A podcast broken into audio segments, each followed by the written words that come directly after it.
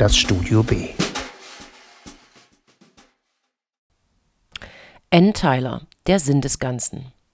Was der Sinn des Ganzen ist, ein Buch, welches in der Originalausgabe den Titel Red Hat by the Side of the Road trägt, in deutscher Übersetzung Der Sinn des Ganzen zu nennen, wird sich dem Studio B-Kollektiv wohl nie erschließen, und wir werden dennoch nicht müde, kopfschüttelnd und fragend ob solcher Titel zurückzubleiben die aus Minnesota stammende und in Baltimore lebende Autorin Ann Tyler, welche 1941 geboren wurde, schrieb bereits über 20 Romane und erhielt unter anderem den Pulitzerpreis sowie den Sunday Times Award für ihr Lebenswerk.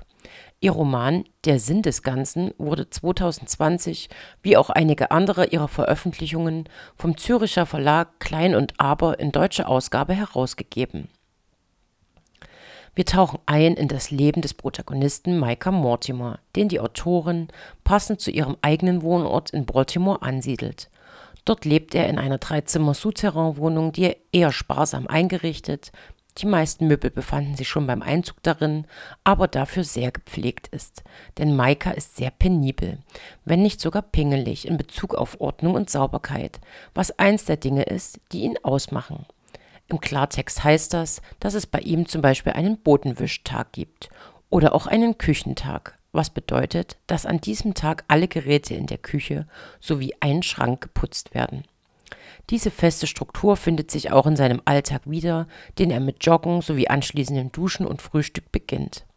Danach widmet er sich seinen Kunden, denn sein überschaubares Gehalt verdient er mit seiner kleinen Computerfirma, die den witzigen Namen Tech Eremit trägt.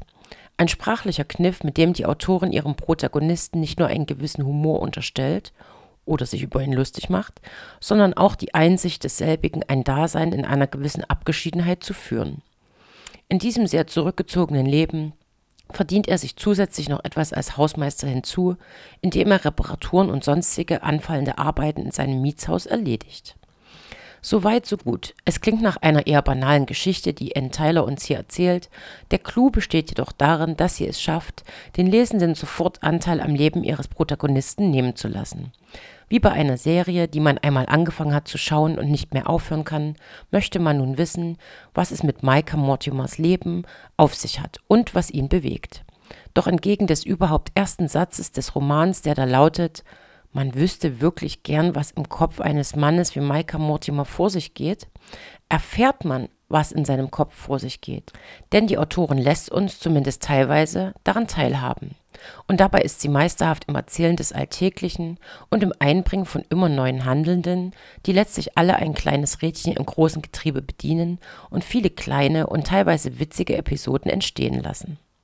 Durch ihren Detailreichtum, die genauen Beobachtungen und auch die Liebe zu ihren Figuren schafft es Ann Tyler, die Geschichte eines Mannes zu erzählen, den man als absolut durchschnittlich und prototypisch, ja langweilig bezeichnen würde und die dennoch für den Lesenden nie langweilig wird.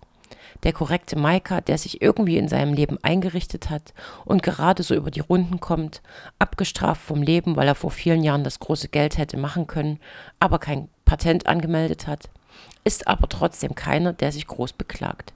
Er hat eine Freundin, Cass, die sicher nicht seine große Liebe ist, aber man hat sich arrangiert und schließlich sind es die Gewohnheiten, die Maika so zu schätzen weiß. Eines Tages steht plötzlich ein junger Mann namens Brink vor Maikas Tür und behauptet, sein Sohn zu sein. Brink ist der Sohn von Maikas Jugendliebe und kann rein biologisch gar nicht Maikas Sohn sein, was ihm natürlich sofort klar ist. Dennoch ist Maika dem Jungen gegenüber aufgeschlossen und lässt ihn sogar bei sich übernachten. Man gewinnt den Eindruck, dass er etwas für ihn übrig hat, was einmal mehr deutlich macht, dass Maika nicht der abgestumpfte Computer-Nerd ist, für den man ihn aufgrund des Namens seiner Firma halten könnte. Zu allem Übel macht seine Freundin Cass schließlich auch noch mit ihm Schluss.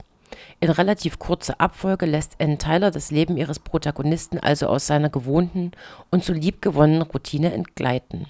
Trotzdem bleibt die Art des Erzählens völlig ruhig, was Maika zu einem Protagonisten macht, der unspektakulärer kaum sein könnte, und doch sind er und seine Geschichte alles andere als langweilig. Ann Tyler hat einmal gesagt, das Lesen von Eudora Welty in meiner Kindheit zeigte mir, dass ganz kleine Dinge in Wirklichkeit oft größer sind als die großen Dinge. Es ist diese Einsicht, die auch in ihrem Roman stets mitschwingt. Sie erschafft eine Art Prototyp eines Alltagshelden, dessen Leben nicht die große Erfolgsgeschichte ist, sondern der sich Tag für Tag durchbeißt und seiner Arbeit und seinen Gewohnheiten nachgeht. In seiner Höflichkeit ist er fast rührend und er hat so einige Marotten, doch wer hat ihn nicht? Aber unser Protagonist hat es auch nicht so leicht, weil er in zwischenmenschlichen Dingen schon mal etwas nachlässig ist und sich dadurch auch Konflikte einhandelt, deren Ursache er im Rückblick nicht so recht nachvollziehen kann. Aber man muss ihn einfach gern haben und wünscht ihm die ganze Zeit, dass alles gut werden möge.